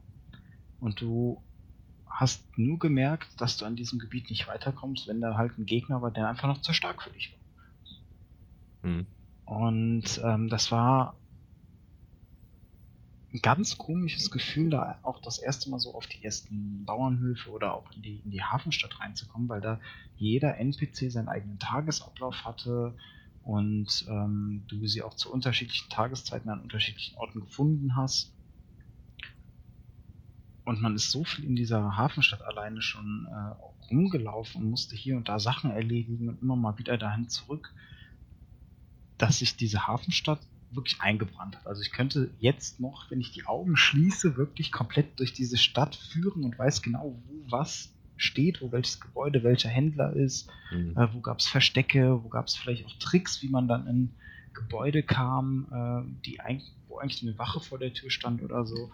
Ähm, fantastisch und auch allein in diese Hafenstadt reinzukommen, ähm, da gab es, ich glaube, vier verschiedene Wege und alle waren richtig. Also du konntest zum Beispiel die äh, Stadtwache bestechen, dich reinzulassen. Ähm, das hatte dann auch später ähm, innerhalb der Stadt Konsequenzen, dass Charaktere anders auf dich reagieren. Du konntest erst auf einen Bauernhof, der in der Nähe ist, äh, gehen und da ein paar Quests machen, um eine Empfehlung zu kriegen, mit der du dann in die Stadt konntest. Du konntest über die Stadtmauer klettern und einfach äh, den, den Gebäude suchen, auf dessen Dach du springen kannst und dann auf Kisten und immer weiter runter, bis du an der, an der Straße quasi warst. Oder du konntest ähm, um die Stadt rumlaufen, an die Küste und dann übers Meer in die Hafenstadt reinschwimmen. Und allein diese Vielfalt zu bieten und wirklich das genau, genau, du stehst da irgendwie vor und denkst dir, ich probiere jetzt einfach so und, und es funktioniert plötzlich. Du sagst da, das ist geil, dass es einfach funktioniert und du hast dann später wirklich gemerkt, anhand wie Charaktere plötzlich auf dich reagiert haben, dass die Entwickler dran gedacht haben, dass du über die einfach über die Stadtmauer springen kannst oder dass du übers Wasser kommen kannst. Also es war nicht so, dass dann das Spiel nicht mehr weiterging, weil das halt irgendwie eine Variable war, mit denen die NPCs nicht arbeiten konnten, sondern das war alles berücksichtigt. Das ist natürlich cool. Also bei mir war es tatsächlich äh, so, dass mich diese ganzen Grafik-Adventures damals so gepackt haben. Also da gibt es jetzt kein spezielles, wo ich jetzt sage, äh, da ist es das erste Mal passiert, sondern ähm, das war einfach gegenüber den damaligen Plattformern und so, die, äh, die so überall waren. Ähm, du hast dich so intensiv damit beschäftigt. Also da, du hattest äh, Grafiken, die da gemalt waren, du musstest die Pixel für Pixel absuchen, um irgendwelche Interaktionsobjekte zu finden. Und ähm, das hat für mich den Reiz ausgemacht und da konnte ich mich echt drin verlieren, weil du hast dann gefühlt stundenlang auf diese Screens geguckt und ähm, hast dann versucht, dieser Geschichte zu folgen. Also das war ja nun mal auch ein sehr linearer Ablauf. Ähm, aber die Geschichten waren meist ganz gut erzählt und dann hast du eben halt darin interagiert und warst so, so intensiv in diesen Szenen drin. Ähm, boah, da, da konnte ich mal völlig abschalten. Und das ist auch heute noch so. Und nur die Art der Erzählung hat sich auch da geändert. Also die, die Handlungsstränge sind komplexer geworden. Also wird vom Spieler mehr abverlangt äh, als, glaube ich, damals. Ne? Und, aber trotzdem, mich, mich haben diese ganzen äh, Grafik-Adventures nie losgelassen. Also weil sie mich eben halt so faszinieren. Und jetzt gerade sind eben halt auch wieder äh, äh Timbleweed Park. Ähm, wo ich wirklich Spaß dran habe, da Pixel für Pixel äh, mich da so durchzuklicken äh, und das alles zu erkunden. Und das macht Spaß. An mir war es, glaube ich, Wing Commander Prophecy. Ähm, wo ich mich das erste Mal wirklich so mit dem Helden identifiziert habe. Aber letzten Endes, ähm, wo es mich richtig reingezogen hat, war WoW. Das gute alte World of Warcraft. Ähm, mein Zwergenkrieger. Ich vermisse ihn noch ein bisschen. und ja, ich war auf der Allianz-Seite, es tut mir leid. Ähm, nee, aber das, das hat mich wirklich dann dermaßen in, in diese Welt reinge, reingezogen, dass ich da ähm, auch Schwierigkeiten bekam. Ne, es war kurz vor Sucht, gefühlt. Ne, wenn ich mir heute angucke, was ich damals an Zeit ähm, damit verbracht habe, diesen blöden Zwerg durch die Gegend zu scheuchen, ähm, das kann ich heute nur die Hände über den Kopf zusammenschlagen. Ne? Und, War bei mir genauso. Ähm, ich bin tatsächlich froh, dass ich davon weg bin, irgendwie. Na, man hat Stunden über Stunden ist man durch diese Welt gelaufen. Das ist ja nicht umsonst der, der Walking Simulator. Ähm, irre. Und das, das war wirklich das, aus, aus meiner Sicht das erste Spiel, was mich richtig gepackt hat und richtig reingezogen hat. Ähm, ja, aber ich vermisse es auch ehrlich gesagt nicht mehr. Wie lange hast du das gespielt? Zwei Jahre gut. Ja, ich habe das auch zwei, drei Jahre. Also direkt am Anfang, wo dann mhm. rauskam. Und äh, ja, also ich habe dann auch gemerkt, das ist ein richtiger Stundenkiller gewesen. Und äh, ja, ich habe das ja meistens im Dunkeln gespielt, ähm, also in der Spielwelt, weil ich das dann nachts hm. gezockt habe. Das war so meine Studiumzeit, also da ging's. Ja, nur, ähm, ja, für mich war irgendwann auch so, so ein Frustrationslevel erreicht, weil damals, ich habe ja sagen lassen, er hat sich gebessert, ähm, aber du konntest eben halt kaum alleine spielen. Du musstest dann eben halt deine Gruppen irgendwie zusammenkriegen, das hat nicht funktioniert und äh, dann hast du stundenlang vor diesen Inis gewartet mhm. und dann hast du mal die Möglichkeit gehabt, hat nicht, hat nicht funktioniert und also klappt das mit dem Leveln dann auch nicht. Und dann hast du immer nur im Dunkeln gespielt, weil du dann immer nur Nachtszeit hattest. Da war es auf dem Europa-Server. Da hat dann die richtige Tag-Nacht-Simulation gehabt. Äh, und da waren hinterher auch so Sachen, wo ich dann irgendwann gemerkt habe, nee, ähm, du musst hier raus. Ja. Es packt, klar, ich glaube, das könnte man bis zum Nimmerlandstag spielen, aber ähm, nee, da muss man dann auch mal mit Gewalt raus. Aber ist vielleicht jetzt auch mal ein wichtiger Punkt. Immersion kann ja auch Suchtpotenzial bieten. Ne? Ja. Und ähm, da muss man dann eben halt auch gucken, dass man da, ja, entweder selbst rauskommt oder gar nicht erst so weit äh, kommen lässt. Ne? Ja. Eine Dosis WoW bitte. Ja, es wird ja immer wieder von, von äh, Computerspiele-Sucht und so weiter gesprochen. Und äh, wir kennen, glaube ich, alle die ganzen Geschichten um WoW herum. Hm. Ja. Ähm, aber ist mal wirklich auch eine interessante Fragestellung, einfach so, gerade in Zukunft, wenn immer mehr Immersion kommt, braucht man hinter diesen Kick? Also ich meine, wenn du, wenn du hinter gar keinen Bock mehr auf die reale Welt hast, ja. weil du, weil du äh, deine Bestätigung äh, deine Freunde, äh, also na, deine ganzen Compadres, die dann da mitspielen, alles nur noch online hast, ähm, kann ganz schön Gefahren wirken. Also ich weiß nicht, wir sind jetzt in der Generation, wir sind in das ganze Thema reingewachsen, wir kennen es noch mit Pixeln und mit Selbstlötkolben in die Hand nehmen. Äh, wir haben da, glaube ich, eine andere Verbindung äh, zu dem ganzen PC- und IT-Kram. Aber wenn jetzt gerade so junge nachwachsen, die nur das kennen, äh, und da auch ihre Leidenschaften entdecken, kann ich mir vorstellen, dass das in Zukunft Probleme geben kann. Durchaus. Ist, ja, man, man, aber ja. also ich, ich glaube, ähm, ein Punkt, den du da schon eingebracht hast, und zwar die Leute, mit denen du das spielst, ich glaube, die sind schon ein ganz wichtiger und großer Punkt, weil wenn ich überlege, ich habe früher auch viel äh, in einem MMO verbracht, nicht in World of Warcraft. Ähm, bei mir war es äh, Guild Wars und ein paar Freunde davon und ich habe dadurch auch neue Leute kennengelernt da sind auch Freundschaften entstanden, die bis heute noch halten. Obwohl wir alle mittlerweile äh, seit Jahren kein Guild Wars mehr spielen. Aber ich denke, es ist halt einfach eine, eine weitere Möglichkeit, auch ein soziales Leben zu führen. Ähm, man muss halt wie bei allem anderen immer ein bisschen aufs Maß achten. Also wenn sich da jemand komplett abschottet und nur noch in dieser Spielwelt lebt und auch gar keine sozialen Kontakte mehr haben möchte, außerhalb glaub, dieser Welt, ja. Sowohl außerhalb, aber es kann ja auch durchaus innerhalb sein. Ähm, dass er vielleicht, ich sag mal, einfach nur in diesem MMO zum Beispiel ähm, nur noch in seinem Charakter spricht. Also als wenn er wirklich dieser Charakter wäre und gar nicht mehr mit Leuten so menschlich interagiert, sondern einfach ja. nur auf, ich sag mal, auf Questbasis ganz blöd ausgedrückt. Ich glaube, das ist dann so ein Fall, wo man halt aufpassen muss, wo man dann auch eventuell einfach Hilfe braucht ähm, aber das Ganze sich in einem Spiel verlieren und ähm, einfach eine, eine gute Zeit haben, eine, eine, schöne Geschichte erfahren oder auch einfach äh, Spaß haben, ähm, sowohl mit als auch ohne andere Menschen, Freunde, wie auch immer, ähm, halte ich im ersten Moment für unbedenklich. Solange es halt im Maßen ist. Ja, man muss sich nur mal vorstellen, die bringen auf einmal einen Einsiedler-Simulator raus. ne? Quest, schweige einen Tag. Ah, ne? Quest, sammle Steine für ein Nest. Also für, für, ähm, ne?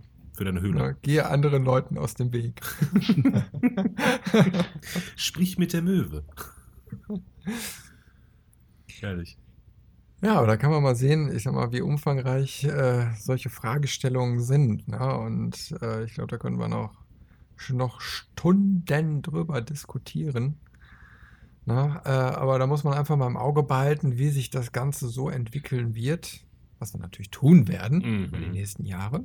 Ich weiß nicht, bei Folge, Folge 40 oder 400 vom Levelmeister können wir ja noch mal so intensiver darüber ja, sprechen. Ja, damals, das ne? war noch Zeiten. Aber, ähm, also ich fand jetzt unsere Diskussion darüber echt mal, mal spannend. Ich würde jetzt gleich mal ganz gerne zum, zum äh, nächsten Thema rübergehen, aber äh, ich fand es äh, doch, doch mal interessant, diesen Austausch. Was mal dir? Ja, klar. Ja, durchaus, durchaus. Aber ist, also, wie, wie, du halt schon sagtest, ähm, es ist ein unglaublich interessantes Thema und man kann stundenlang drüber sprechen und ähm, ja, wir müssen langsam zum nächsten Thema, aber ich merke schon, wie innerlich so, ah, wir müssen noch darüber reden, wir müssen darüber, wir müssen darüber reden. Also ich glaube auch, dass wir äh, das Thema durchaus an der einen oder anderen Stelle nochmal aufgreifen werden. ja. Man kann ja auch mal unsere äh, lieben Hörer auffordern, äh, wenn ihr Fragen habt oder Anmerkungen oder Kommentare oder eure Meinung mal preisgeben wollt. Ähm, levelmeister.de, da gibt es eine Ja. Kommentarfunktion. Und äh, Genau. da könnt ihr loslegen und uns beschimpfen oder mit uns äh, zustimmen oder äh, ja, euren Senf dazugeben. Oder einfach eine E-Mail an leveln.levelmeister.de. So sieht's aus. Muss ja auch mal erwähnt sein, ne? Sehr schöne E-Mail-Adresse. Ja. Oder auf Facebook. Facebook sind wir auch und YouTube. Jawohl. Genau. Na? Wir Neueste. wachsen und wachsen. Unsere Jungs sind hier schon richtig kräftig zugange. Und äh, die ersten äh, Dead Space-Erlebnisse hat äh, Dave schon online gestellt. Da wird er gleich nochmal was zu erzählen. Ich habe es ja angekündigt im letz- im letzten Podcast, dass ich das spielen will. Ja. Ja, das ist auch das schon für Spiel. Windeln rausgegangen. Ja, und das ist auch das Spiel, was du jetzt in der letzten Zeit besonders häufig gespielt hast, wie man Äh, gesehen hat. Ja, ja. Also ich habe es mal ähm, wieder ausgegraben. Ich muss zugeben, ich, ich hätte schwören können, ich habe dieses Spiel noch irgendwo im Regal äh, gehabt. Das war jetzt irgendwie in Deutsch äh, schwierig. Manchmal ich nicht Deutsch. Ich hab verstanden. Äh, danke. äh, ähm, muss aber dann irgendwie, das, das, ich, ich habe es mir nochmal gekauft. So, also ähm, und habe dann ähm, beschlossen, dass ich meine erneute Erfahrung mit der Welt teilen möchte und habe dann Let's Play draus gemacht und ähm, mein Gesicht auch fröhlich dabei aufgenommen, wie ich mich erschrecke. Ähm, Oder nachlesen. Drecksack. Äh, ähm, ja, ich mache auch schon mal doofe Gesichter beim Nachladen. Das äh, kann ich ja durchaus ja, zugeben. ich glaube, ich glaub, damit ihr äh, Zuhörer versteht, was ich meine, werden wir diesen Screenshot mal auf, auf Facebook posten. Darüber reden wir im Nachgang nochmal. Also da, da muss ich nochmal. Aber naja, ähm, ihr könnt euch einfach das Video angucken und im richtigen Moment pausieren. Haha. ähm, nee, aber Dead Space hat mich ja, habe ich ja im letzten Podcast auch schon mal erwähnt, das äh, hat mich sehr gefesselt und ähm, storytechnisch und atmosphärisch ähm, ein, ein wahnsinnig gutes Spiel. Das ist zwar uralt von 2008, ähm, macht aber wahnsinnig Spaß und deswegen habe ich auch gesagt, okay, das möchte ich jetzt allererstes mal auf unserem äh, flammneuen Channel spielen. Erstens, ähm, weil es halt auch, auch lustig zum Zuschauen ist. Es ist halt auch ein bisschen cine- cineastisch. Ähm, und ähm, ja, wenn sich dann der Dave äh, ständig irgendwie in die Hose macht und einen Lappen braucht und einen Eimer zum Aufwischen, ähm, ist ja auch ganz nett. Ne? Und ja, ansonsten habe ich ähm, in letzter Zeit eigentlich nur noch ähm, ein anderes altes Spiel ausgegraben, und zwar Trackmania Nations. Ähm, Wer es nicht kennt, das ist ein Rennspiel, das ist ein Free-to-Play. Ähm, und die Strecken, die man da fährt, sind äh, ziemlich bekloppt. Also man fährt Wallrides, man fährt Loopings, man macht Sprünge quer über ein ganzes Stadion und ähm, da geht es um Millisekunden. Also wenn man gewinnen möchte, muss man verdummig gut sein und die Strecken in der schnellsten Zeit fahren und man spielt halt ausschließlich gegen andere Gegner, also gegen andere Menschen, Entschuldigung. Das sind dann die Gegner. Und ähm, da gibt es sogar eine ESL-Liga von, da gibt es ähm, Wettkämpfe. Ähm, das macht unheimlich Spaß, weil man äh, sehr präzise fahren muss. Und das in der Geschwindigkeit, also wenn man unten auf die Geschwindigkeit äh, achtet beim Tachometer, das geht, glaube ich, bis 450 teilweise. Ne? Und ähm, ein Fehler und man fliegt irgendwie weg und äh, kann von vorne anfangen. Und ähm, also ich, es, es ist eine Faszination, die kann ich eigentlich kaum rüberbringen. Ähm, Schaut euch mal an, das ist einfach Trackmania Nations, wie gesagt, ist gratis und äh, bei Steam verfügbar. Und, kleiner Tipp, falls ihr am Anfang ähm, das Problem haben solltet, dass das Spiel aufgeht und ein weißer Bildschirm kommt, googelt das mal und ähm, äh, ich glaube, in der Steam-Community gibt es auch eine Lösung dafür. Ist relativ simpel, kann jeder machen. Also nicht verzagen, wenn das nicht funktionieren sollte. Ähm, das ist lösbar. So, das war, waren meine beiden Spiele diese, dieser Woche zumindest. Chris? Ja, also seit dem letzten Podcast habe ich äh, drei, habe ich mich mit drei Spielen befasst. Ich habe einmal ähm, Wolfenstein Old Blood endlich durchgespielt. Na, äh, ging auch relativ schnell dann von der Hand, weil ich war schon relativ weit. Äh, hat auch super viel Spaß gemacht. Und äh, eigentlich jetzt so im Nachgang hätten sie eigentlich so machen können, dass die wirklich den Teil zuerst rausbringen, weil das ist ja die Vorgeschichte zu dem eigentlichen Wolfenstein. Ähm, weil es geht so nahtlos über und ich finde, das hätte sie ruhig zuerst machen können, ne, weil der dann direkt mit dem Hauptspiel dann auch weitergeht und der Umfang auch riesig war. Also ich wurde gut unterhalten, hat mir echt Spaß gemacht. Ähm, ein paar enttäuschende Sachen waren da drin, aber insgesamt muss ich sagen, eine sehr, sehr gute Unterhaltung. Ja, und äh, dann habe ich äh, hauptsächlich mich dann erstmal um Bioshock Infinite gekümmert. Das habe ich vor ah, anderthalb, zwei Jährchen habe ich das das letzte Mal gespielt und habe es auch äh, nicht ganz durchgeschafft und irgendwie ist es dann so in die Versenke geraten, ja, was mir immer die ganze Zeit leid tat. Und mittlerweile hatte ich dann auch eine neue Grafikkarte. Ähm, die hatte ich beim ersten äh, Spiel noch nicht. Und das ruckelte dann zwischendurch mal oder ich konnte nicht alle Grafikgenüsse da genießen. Naja, und äh, das habe ich mir dann nochmal angetan und habe es auch direkt in einem Rutsch durchgespielt und war so, wow, ich war so hin und weg. Ähm, das Schöne war da dran, dass ich zwischenzeitlich irgendwie dann auch noch diese ganzen DLCs und so hatte. Da hast du dann direkt von Anfang an noch ein paar Extras dabei bekommen mit irgendwie so einer goldenen Pistole oder so. Keine Ahnung, mit dem Ding bin ich die ganze Zeit fast rumgerannt. Nee, und äh, da muss ich sagen, also das hat richtig Spaß gemacht, äh, bis äh, vom Anfang bis zum Ende. Tolle Grafik und äh, ja, ein tolles, intensives Spielgefühl. Und ja, ich würde mir noch mal einen weiteren Bioshock-Teil wünschen, weil ich war von allen drei bis jetzt total geflasht. Ich weiß nicht, was man jetzt noch machen könnte. Wir hatten jetzt äh, zweimal unter Wasser, jetzt hatten wir über den Wolken. Über den Wolken. Muss die Freiheit wo grenzenlos sein. Oh, scheiße. Ist ein WDR Reflex, 4 ist ist ein Reflex. Ne? Nee, ähm, also da hoffe ich mal, dass da irgendwann nochmal nachgelegt wird und äh, ja, man dann irgendwie so, so ja, sowas Tolles dann nochmal bekommt. Naja, und äh, sonst nebenbei immer äh, Timbleweed Park, das ist aber so, ein- so ein Ding, das spiele ich dann abends mal gemütlich auf der Couch, wenn mir die Augen schon zufallen, deswegen komme ich nur sehr langsam voran. Äh, aber das kann man eben halt äh, so als Adventure mit Maus spielen und da kommt mein Steam Link mal zum Einsatz, dass ich dann auf dem 60 Zöller ein, diese Pixelpracht spielen kann. Sehr, sehr geil. Oh Mann. Ne? Aber es geht, es geht wirklich. Es So, ist so Pixel. Nein, nee, es ist wirklich okay. ne? Und äh, ich muss wirklich sagen, äh, es, es büßt nicht irgendwie an äh, Spaß ein, obwohl der 60 Zöller da eben halt steht. Ähm, hast ja eben halt auch zwei Meter noch dazwischen. Ähm, ich würde mich am liebsten aber noch näher davor setzen. Nein, aber ist mal was ganz anderes. Ich habe mir so was damals ähm, zur Amiga-Zeit natürlich immer gewünscht. Hattest, also ich hatte kein, Entschuldigung, ich hatte keinen Monitor, äh, sondern ich habe immer auf dem Fernseher gespielt und äh, hatte dementsprechend auch nur einen ganz kleinen. Und ganz am Anfang hatte ich auch nur einen, der konnte nur schwarz-weiß. Das war natürlich Mm. total scheiße. Und irgendwann habe ich dann mal so ein paar Ges- Geschichten geredet, dann konnte ich auf einmal Farbe. Oh, war das toll. Aber eben halt so einen kleinen, weiß ich nicht, gefühlt 25, 30 Zentimeter Bildschirmdiagonale 4 zu 3.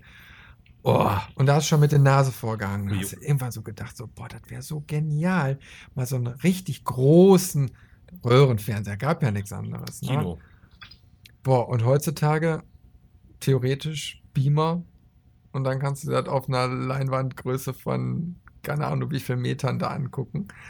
Äh, macht Laune, muss ich Mhm. wirklich sagen. Also äh, Spielen von der Couch funktioniert mittlerweile echt gut, wenn das Spiel passt. Ja. Wir müssen übrigens mal einen Sonderpodcast machen zum Ende von Bioshock Infinite. Ich muss mit irgendjemandem drüber reden. Ja, wir können ja mal so eine Spoiler-Folge machen, wo wir einfach mal über dieses Ende reden. Genau, weil das, das, das, das irgendwie, ich muss mir das erst, erstens muss ich mir noch mal angucken. Ich habe das damals schon aufgenommen. und ich entsinne mich eigentlich nur noch, dass ich da gesessen habe und gefühlte zehn Minuten in die Kamera gestarrt habe und immer nur den Kopf geschüttelt habe. weil ich nicht ähm, berechnen konnte, was da gerade passiert ist. Aber wie gesagt, das ist ein Thema, ähm, das muss jetzt nicht Nach, nach der Aufnahme äh, können wir quatschen, Genau, damit du heute Nacht auch wieder schlafen kannst. Das wäre nicht schlecht. äh, Robin, wie sieht's bei dir aus mit, mit Spielen? Was hast du, was hast du gezockt? Ja, ähm, als erstes habe ich mal Uncharted 2 nachgeholt. Und Okay. das diese Woche mal zum Ende gebracht. Also vor längerer Zeit mal angefangen und dann immer mal, wenn man so Lust hat, weitergespielt. Ähm, ist ein schönes Spiel. Aber die Shooter-Passagen gehen einem echt auf den Keks. Okay. ähm, es Äh, du spielst auf Daisy, ne? Genau, genau. Das ist Ist äh, auch genau PlayStation exklusiv. Und ich habe mir diese Nathan Drake Edition für die PlayStation 4 geholt, wo alle drei Teile drauf sind. Und dann muss ich danach nur noch den äh, vierten Teil kaufen und spielen. Und dann habe ich die komplette Reihe mal gespielt und durch. Mhm. Ähm, das ist so von der Art her so eine Mischung aus Tomb Raider und Indiana Jones. Äh, hat auch, also die, die Charaktere sind echt cool geschrieben, so, so die, die witzigen, äh, leicht frechen Dialoge, die man immer mal wieder hat, äh, einen schlagfertigen Protagonisten, ähm, spannende Szenarien, auch immer so ein bisschen dieses archäologische und, und ähm, okkulte Thema oder Themen dabei. Aber ähm, die Spiele werfen dir Gegner in Massen entgegen, die du dann in einer äh, wie so ein Cover-Shooter einfach einen nach dem anderen umschießt. Ähm, Serious Sam das- mäßig, oder? Nee, schon. Ich meine, gut, Also- Serious Sam wäre jetzt auch übertrieben, aber. äh, Also es ist halt von der Gegnermasse ähnlich wie bei Tomb Raider. Wirklich. Okay. Ähm, nur dass du es halt hauptsächlich als, als äh, Deckungsshooter spielst. Also du gehst hinter eine Deckung und dann schießt du die Leute um, dann gehst du zur nächsten Deckung und dann wieder und wieder. Und dann, wenn alle äh, Gegner tot sind, dann gehst du weiter und dann geht das Spiel weiter. Ähm, diese, diese Shooter-Passagen wirken recht, also sie sind nicht schlecht, sie sind aber auch nicht sonderlich gut. Zumindest in den ersten beiden Teilen. Ähm, und es ist so ein bisschen, so also ab der Hälfte des Spiels wird es meistens einfach nur noch, oder größtenteils nur noch lästig, diese ähm, Passagen zu machen, weil du willst halt wissen, okay, wie, wie geht's weiter? Und die haben teilweise echt äh, coole Rätsel da mit drin, wo du dann äh, in einen Raum kommst, dann kommt so ein Hinweis, der unten eingeblendet wird, so hier, in deinem Tagebuch steht was zu diesem Raum. Öffnest du das Tagebuch und kannst da wirklich, denn dein Charakter kann dann die Seiten, wie du willst, vor und zurückblättern und hat dann verschiedene Skizzierungen und Notizen, die er sich mal gemacht hat. Dann musst du mit diesen Notizen und Skizzen herausfinden, welche passt zu diesem Raum und was muss ich in diesem Raum jetzt machen, um weiterzukommen. Also die, da zeigt es wirklich seine Stärken und auch in der Atmosphäre. Aber diese, diese, dieser Shooter-Einheitsbrei, der dazwischen gequetscht ist, damit es halt ein Action-Titel ist, ähm, ging mir jetzt gegen Ende vom zweiten Teil so ein bisschen auf den Keks, muss ich sagen. Also Okay. da, da brauche ich dann, bevor ich jetzt den dritten anfange, äh, auch ein kurzes Päuschen, einfach um dann nochmal Luft zu holen. Und äh, Dann den dann Scheiß aus dem zweiten Teil zu vergessen. äh, ja, zumindest halt wirklich von diesen Shooter-Passagen. Der, der Rest passt alles ziemlich gut. Und Okay. gefällt mir auch recht gut. Ähm, ansonsten habe ich noch ein kleines Spiel heute im Steam-Angebot gefunden, gekauft und gespielt, das mir ziemlich gut gefällt. Ähm, wo ich dann direkt gedacht habe, okay, das musst du doch direkt mit reinbringen. Ähm, Super House of Dead Ninjas heißt es. Kostet der, Okay. der, Name, der, der Name verrät schon viel. ähm, Ah, kostet Dumm. heute zum, zum Datum der Aufnahme bei Steam äh, 69 Cent. Ist also ein das ist zu Schnapper. teuer. Nee, viel zu teuer. ähm, ist so ein, so ein 2D-Scroller in leichter Pixeloptik, wo man einen Ninja spielt und in ziemlich schnellem Tempo durch verschiedene Level äh, rushen muss, wo Geschicklichkeitseinlagen drin sind, Ge verschiedene Gegner drin ähm, und das von der Steuerung recht simpel ist. Also klar, Bewegung in die verschiedenen Richtungen, ducken, springen, Äh, Doppelsprung gibt es auch. Dann gibt es einen Nahkampfangriff mit deiner Nahkampfwaffe. Die erste Nahkampfwaffe, die du hast, ist ein äh, Katana. Du kannst aber auch mehrere andere mit der Zeit freischalten oder halt indem du bestimmte Bosse oder bestimmte Herausforderungen schaffst. Ähm, dann hast du noch eine Wurfwaffe. Das sind diesen Ninja-Sterne standardmäßig, diese Shuriken oder wie die heißen. Mhm. Ähm, Chorizo, ach nee, das war der Reis. und ähm, Bomben gibt's auch. Und dann gibt's noch Zauber. Und das war's im Prinzip zur Steuerung. Das ist ja Also auch schon ordentlich, oder? Ja, es ist recht simpel gehalten. Ähm, Okay. Du hast halt die Richtung und ähm, die vier, ja, fünf Tasten wegen der Sprungtaste. Ähm, also vom, vom Erlernen, wie man es spielt, recht simpel wirklich. Hat man innerhalb von ein paar Sekunden geblickt und auch intuitiv dann drin. Also es geht wirklich schnell ins Blut über. Ist aber bockschwer, das Spiel. ähm, weil du halt unglaublich schnell reagieren musst und schnell durchrennen musst. Du hast nämlich unten rechts dann immer einen Timer, der runterläuft. Ähm, das sind 30 Sekunden am Anfang, wo du halt im Laufe des Spiels ähm, so Upgrades freischalten kannst, dass du ein bisschen mehr Zeit hast. Und die füllen sich entweder auf, äh, wenn du Zeit einsammelst, die dann in Form von Pickups ähm, im Level verteilt sind, oder auch an ähm, bestimmten Stellen, wenn zum Beispiel ein Bossgegner kommt, dann wird die Zeit eingefroren und zurückgesetzt. Mhm. Und das heißt aber, du bist unter ständigem Zeitdruck. Du hast nicht die Zeit, wenn du zum Beispiel in, in einen Raum kommst, der unheimlich kompliziert aussieht, weil oben Stacheln sind, unten sind Stacheln, da hast du so zwei Flächen, ähm, auf denen du quasi an diesen Stacheln vorbei kannst und die werden aber bewacht von so um darum kreisenden äh, Klingen, dass du halt timen musst, wann du auf welche Plattform kannst. Ähm, und du musst dann halt überlegen, okay, habe ich jetzt die, die Zeit und die Geduld, da wirklich eine Sekunde stehen zu bleiben oder springe ich einfach drauf los und hoffe für das Beste? Okay. Ähm, du kannst fünf Treffer einstecken am Anfang und dann kommst du in so einen typischen Arcade äh, Continue Screen, der recht nett animiert ist. Also du bist dann auf so einen Steinaltar, du bist dann auf so einen Steinaltar gefesselt und dann kommt so eine Gestalt im dunklen Mantel mit einem Dolch ganz langsam den Altar empor auf dich zu und hebt so den Dolch, dass er dich erstechen will. Und wenn du ein Continue hast, kannst du in dem Moment drücken, befreist dich von deinen Fesseln, schlägst äh, den, den Kapuzenmann mit äh, den Krallen nieder und dann geht's halt weiter. Und es geht nicht am Anfang des Levels weiter, sondern genau da, wo du gestorben bist, machst du dann weiter. Das ist schon mal Und, etwas.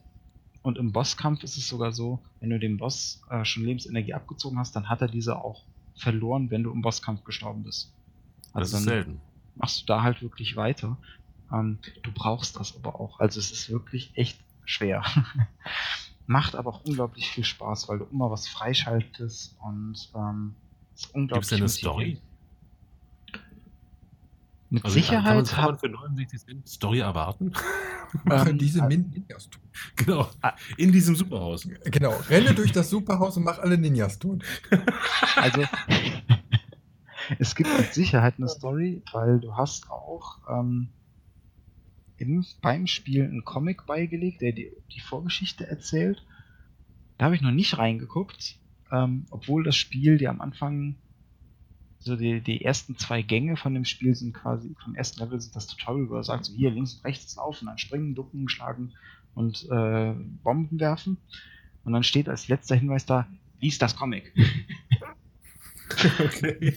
ähm, aber die fällt da ehrlicherweise ziemlich in den Hintergrund. Also das ist wirklich ein, ein reines Gameplay-Spiel. So wie ich erfahren habe, war das auch früher, früher einfach so ein kostenloses äh, Flash-Game wohl. Ähm, Also, also so ein, so ein nettes Spielchen für zwischendurch. Äh, ich habe es heute gekauft und schon 70 Minuten gespielt. Hatte da echt Spaß. Vielleicht war das als Flash-Spiel nur House of Dead Ninjas und jetzt in der Neuauflage Superhouse of Dead Ninjas. Ja, und als nächstes Super House of Dead Ninjas Extreme. Extreme. Legacy. Legacy. Ja, Super Mega House of Dead Ninjas Legacy Supreme. Now with DLCs and Season Pass. Oh, Deckung verschluckt. Läuft. Und zu guter Letzt äh, habe ich noch was Altes gespielt. Ähm, ich hatte mal wieder Lust auf ein schönes Rennspiel und habe mir das alte Need for Speed Underground 2 rausgesucht. Sehr geil. Ja, es lässt sich heute auch noch echt gut spielen. Ähm, und es hat, finde ich, ein, eines der besten Progressionssysteme, was Need for Speed jemals hatte. Weil du halt andauernd äh, Sachen für dein Auto freischaltest. Mhm. Ähm, und das sind halt noch diese cheesy äh, Autos von, von damals, wie es halt damals in war, wo, wo Fast Furious so die ersten Filme aufkamen. Du fängst halt mit so einem, so einem kleinen Polo oder irgendwie so einer, äh, ja, so einer, so einer ranzigen Kleinwagen an, den du dann noch richtig hoch tunst und äh, dick bunte Farben draufknallst. Hier ein Tribal oder Flammen, ein Totenkopf, äh, Hydraulik, eine Soundanlage hinten rein. Also wirklich Überall alles, was. Spoiler dran erstmal. Äh, äh, Front das Spoiler, sowieso. Spoiler, Dachspoiler. Äh, Aber Lada bleibt Lada. da helfen keine Pillen. Also wirklich, es macht immer noch richtig viel Spaß. Ähm, grafisch natürlich Turbolader. stark. Frontlader. Hinterlader. also, so jetzt hören wir mal auf. Nee, nee, nee. Ja, sorry. Hm. Äh, leider grafisch stark gealtert. Ähm, und es ist mir damals schon aufgefallen und ich wünsche es mir immer noch, wenn man schon die Möglichkeit hat, da eine Anlage einzubauen, Boxen und alles in den Kofferraum, als Feature wirklich, als, als Aufrüstmöglichkeit für den Wagen, warum setzt man das nicht im Sound um? Das habe ich mich damals schon gefragt und äh, finde es heute auch noch schade, dass man ähm, irgendwie so, so am Anfang noch so normalen Sound hat oder so, vielleicht sogar so ein bisschen blecherne Musik oder sowas. Dass die dann halt mit so einem Upgrade dann wirklich besser klingt, das hätte ich total cool gefunden. Ja gut, das macht aber auch nur Sinn in, bei beim Anfängerauto, also beim ersten Auto. Weil dann irgendwann kaufst du ja teurere Karren und da ist das normalerweise auch schon drin. Da kannst du nur noch irgendwie äh, ein Soundsystem einbauen, was dann die Scheiben rausfliegen lässt. Ja, jetzt stell dir mal vor, das Soundsystem bei dem, bei dem Einstiegswagen beschädigt beim Fahren das Auto. Weil die Türen so rausfliegen. die Scheiben. Herrlich. Aber das hätte tatsächlich auch, also nach dem Motto, du hast falsch getuned. Ja, das haben die nie gemacht, ne? Also du konntest ja im Endeffekt immer nur ableveln, ableveln, ableveln. Das war, hieß immer, wird besser, wird besser, wird besser. Genau. Wäre eigentlich mal cool. Ich weiß nicht, in welchem Need for Speed Teil das war, aber du konntest in irgendeinem Need for Speed Teil auch so Detail-Tunings machen. Da konntest du also wirklich sagen, ich mache den Sturz noch um 2 Grad nach, nach äh, außen ähm, und ich möchte, dass der Spoiler noch 3 Grad geneigt wird nach äh, vorne und das hat einen Unterschied gemacht. Ich weiß nicht, ob das in dem Teil war äh, oder ob das in irgendeinem anderen Teil war. Also Und das hat kannst tatsächlich dann auch Einfluss auf, auf, auf, die, auf, die auf das Fahrverhalten. Das war schon nicht schlecht. Äh, ich glaube, das kam in einem späteren Teil. Hier im zweiten Teil kannst du auch Feintuning betreiben. Ähm, da geht es dann aber hauptsächlich um so Sachen, äh, soll das Nitro äh, über einen längeren Zeitraum wirken, aber schwächer oder über einen kürzeren und stärker? stimmt, ja. Willst du mehr Beschleunigung oder äh, Endleistung? Ähm, Bremsen eher vorne oder hinten. Aber ich glaube, in einem späteren Teil ging das dann auch in die Richtung. Ja. Noch, ne? Auf jeden Fall ein cooles Spiel. Ich überlege gerade, da gab es doch auch, ich sag mal, was den Realismus anging, noch eine andere Serie, die da besser aufgestellt war. Also wenn du da wirklich so Mikrotuning dran gemacht hast, hast du das auch im Fahrverhalten extrem gemerkt. Aber ich weiß jetzt nicht mehr, wie das hieß. Ist schon zu lange her. Ich habe schon lange nicht mehr die, die äh, so Autorennspiele gezockt. Na, Aber ich meine, da gab es ein, ein prominentes Beispiel dafür, wo du genau sagen konntest, so, ich stelle jetzt da die Flaps oder so, so ein. Und dann hast du halt auch im Fahrgefühl gemerkt. Also ich bin ja grundsätzlich immer in die Betonwände reingedonnert. Da konnte ich ja machen, was ich wollte. Magnetwände. Ja. Hm, Kenne ich. Also gerade bei den realistischen Fahr Fahr äh, Fahrsimulatoren, sage ich schon. Also bei den richtigen, ähm, bei den realistischen Fahrspielen. okay, ist schon spät. Ähm, das kann ich nicht. Also da, da, da, da äh, fahre ich gegen alles, äh, aber nicht gegen die Zeit. Ja, ist so. Sehr schön gesagt. Ähm, da ist auch egal, also das, halte ich auch nicht durch. Also wenn, wenn man mich in, in, in einen ähm, Mercedes setzt, im Spiel jetzt, und äh, sagt, hier fahr mal äh, Nordschleife, dann fahre ich die, aber gemütlich. Weil schnell kriege ich nicht gebacken. Ja, ganz lieber- mit 300 km/h, das passt schon. Ja, dann lieber Trackman Nations. So, so, so Fahrstuhlmusik an, Hut auf. Dum, dum, dum. Und dann schön so mit 30 über die Nordschleife. ja, und hinten auf der, auf der äh, Hutablage noch die Klorolle, ne? Ja, und Wackeldackel. Wackeldackel und vorne so eine Hula Hoop, äh, so eine, so eine Rudertanzende. Im, im, Ja, so ein So, Wackel-Elvis. genau. Dum, dum, dum, dum, dum. Aber da gab es ja auch ähm, das Need for Speed Shift. Und das finde ich ist immer noch von der Immersion nämlich ähm, super klasse. Weil die haben halt eine Cockpit-Sicht. Ich habe das Spiel nie außerhalb dieser Cockpit-Sicht gespielt. Weil du siehst wirklich ein realistisches Cockpit. Du siehst deine Hände, du, du siehst, wenn du schaltest, geht wirklich die Hand Mhm. dahin und er schaltet auch richtig.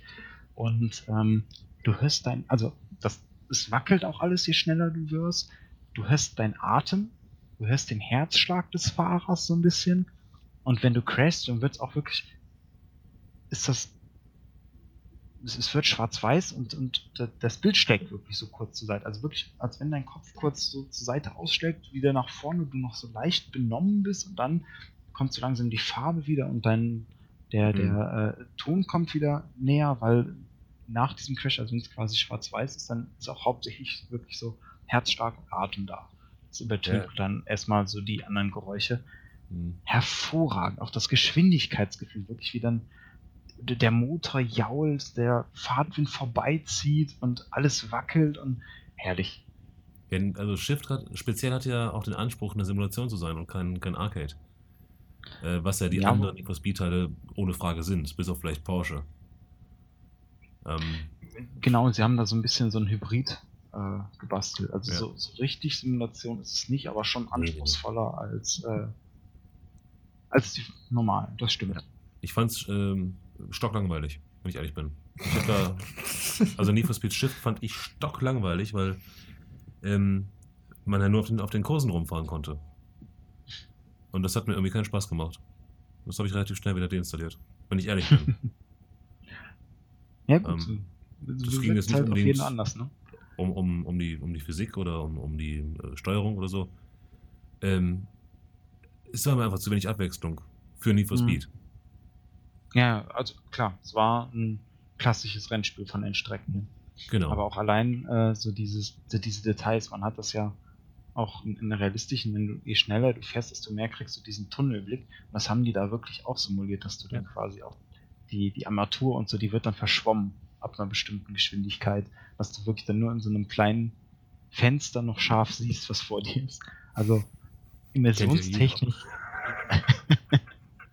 immersionstechnisch wirklich äh, ganz großes Kino. Ja.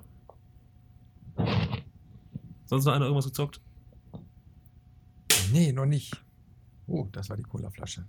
Druckentlastung. Alter, ich hab mich voll erschrocken, ey. Ist ja wie bei Dead Space hier oder was?